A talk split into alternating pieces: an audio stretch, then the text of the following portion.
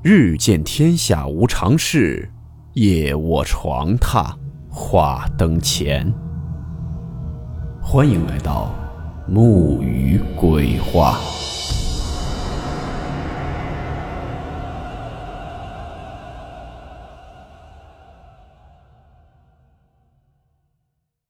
今天给大家讲的这个故事，名字叫做《鹅妖》。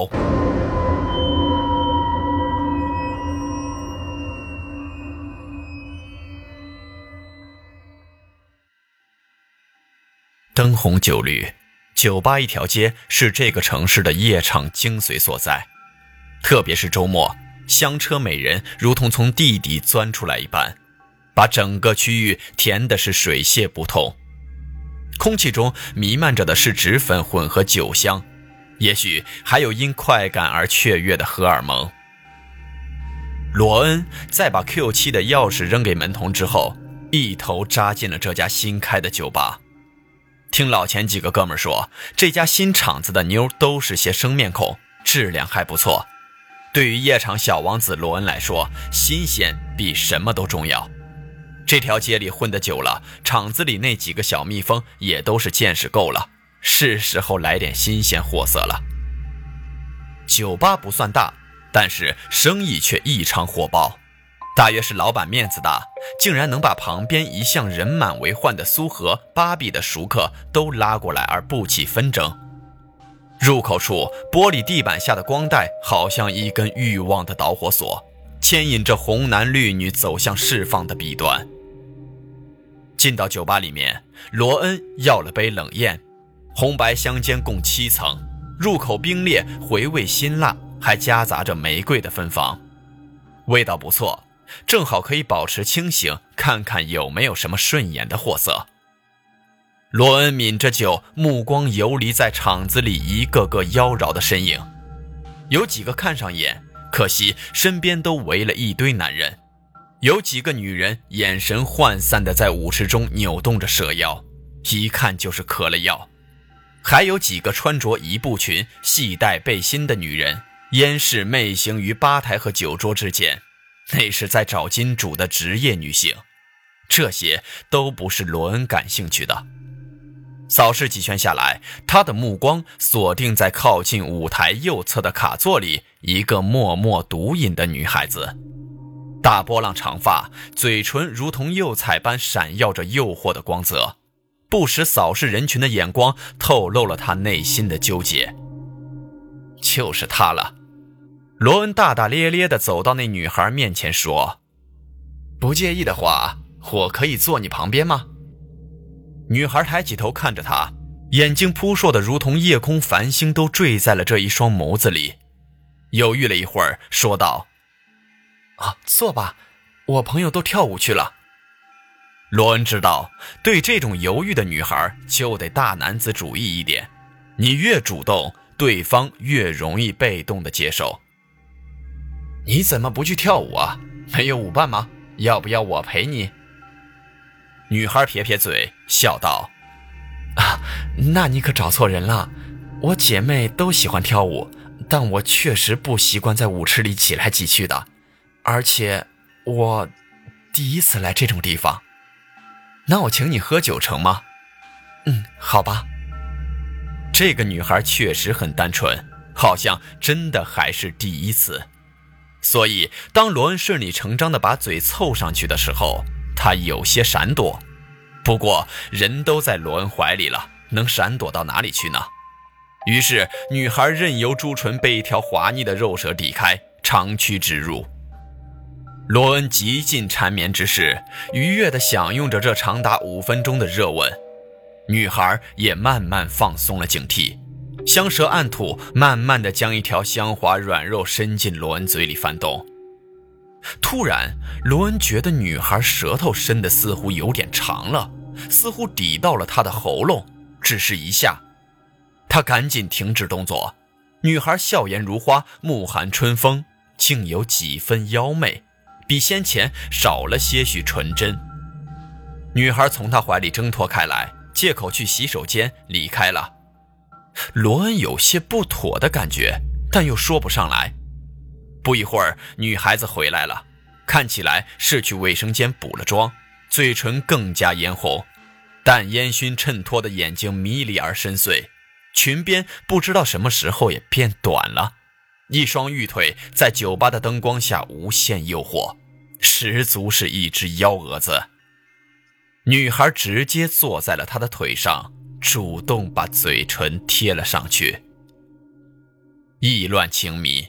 等罗恩醒来的时候，女孩已经径自离开了。还好东西都在，罗恩生怕女孩是那种贪财的皮肉女郎。回想起昨夜销魂，他忍不住又浮想联翩。该死，忘了问他要电话了。罗恩第一次觉得喉咙不舒服，那是在午餐的时候，他明显感觉食物难以下咽，还好喝了几口汤便顺了。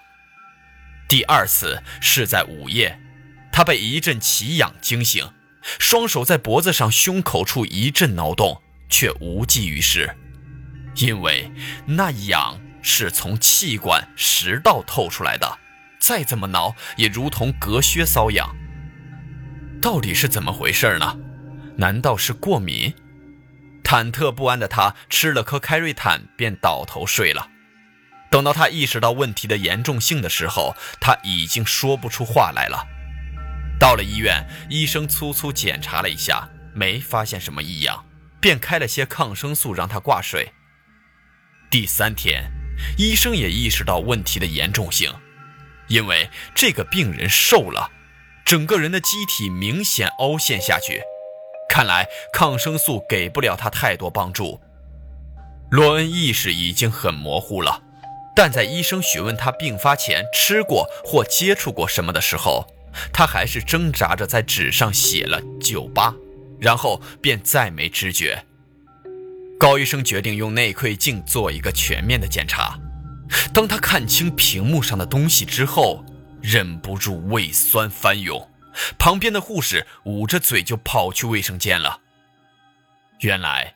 内窥镜所到之处，从罗恩的喉管开始，枪壁上密密麻麻布满了一个个凸起的白色小泡，乍一看像一粒粒小米，仔细一看才会发现原来是成片的虫卵，有些许已经挣扎着露出了头部。这种状况布满了他的五脏六腑乃至肛门。没有任何悬念，罗恩死了。在家属的要求下，院方对其尸体进行了解剖，希望找出死因。解剖之前，高医生彻头彻尾地把罗恩的身体检查了一遍，没有发现任何侵入性伤口。但当他第一刀划开这具男尸的时候，便后悔了。此时的罗恩就像一个装米的袋子，被人划了一条口子。皮囊下那些像白色的米粒，在重力的拉扯下嘶啦啦地涌了出来，晶莹剔透地洒满一地。罗恩的内脏全没了，只剩一副干净雪白的骨架和一张沾满虫卵的皮。那虫卵就像与生俱来，完美的与人皮结合在一起，一眼看去仿佛珊瑚上面的凸状物。但是仔细一看，其实是成千上万的白色小水蛭牢牢吸附在皮肉之上。正在众人诧异不已的时候，地上的虫卵竟似有生命般闻风而涨，见光则发。不屑片刻，已有部分膨胀开来。顿时，手术室腾起一片绿莹莹的蛾子。高医生仿佛也被吓到了，身子一个踉跄。幸好撑住手术台，稳住身形。手术室的护士们哪见过这种阵仗，纷纷往大门冲去。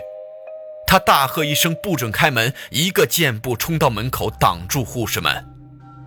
如果这群蛾子放出去，也许会害死更多的人。众护士慢慢冷静下来，幸亏有口罩护住了口鼻，绿蛾子倒不会对他们造成太多威胁，大多数只是围绕着无影灯转悠。偶尔几只会飞舞到人群中，引起一阵尖叫。高医生抓起手术盘里的脱脂棉，发给大家，让众人把耳朵堵住，防止虫子钻进去。到底是什么让蛾子突然破茧？温度，一定是温度以及适宜的湿度。于是他让护士把空调温度调到最低，然后用无水酒精泼洒地上的虫卵，并用干冰灭火器对它们狂喷。不一会儿，就见到虫卵结冰，再没虫子破茧。依法炮制，对着罗恩的尸体也处理了一番。空中的绿蛾子似乎破茧之后，就如同常规的昆虫一样，再无特别之处。几罐干冰灭火器喷洒下来，纷纷坠地，被众人乱脚踩个稀烂。有几只爬上护士肩头的绿蛾子，也被高医生眼疾手快地拍死。在确定没有活动的蛾子之后，众人才走出手术室，让清洁人员对手术室进行彻底消毒灭菌处理。家属对这样的尸检结果很难过。院方对高医生处理紧急事件的冷静很满意。高医生坐在自己的办公室里，脸色冷漠的像干冰灭火器喷出的零下七十摄氏度的气体。哪怕是在刚才院领导暗示要给他升职之后，过了好一会儿，他才回过神来。兄弟姐妹们，别怨我，妈妈说过，每一批只能活一个。一只绿莹莹的蛾子空壳从他的耳道滑落出来，他轻轻地、轻轻地把它扔进了垃圾桶。啪的一声，盖子盖上了。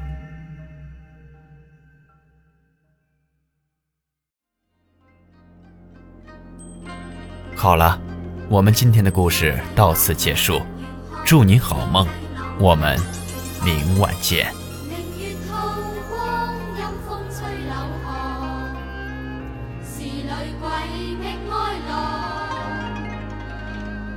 谁人愿爱凄厉鬼身？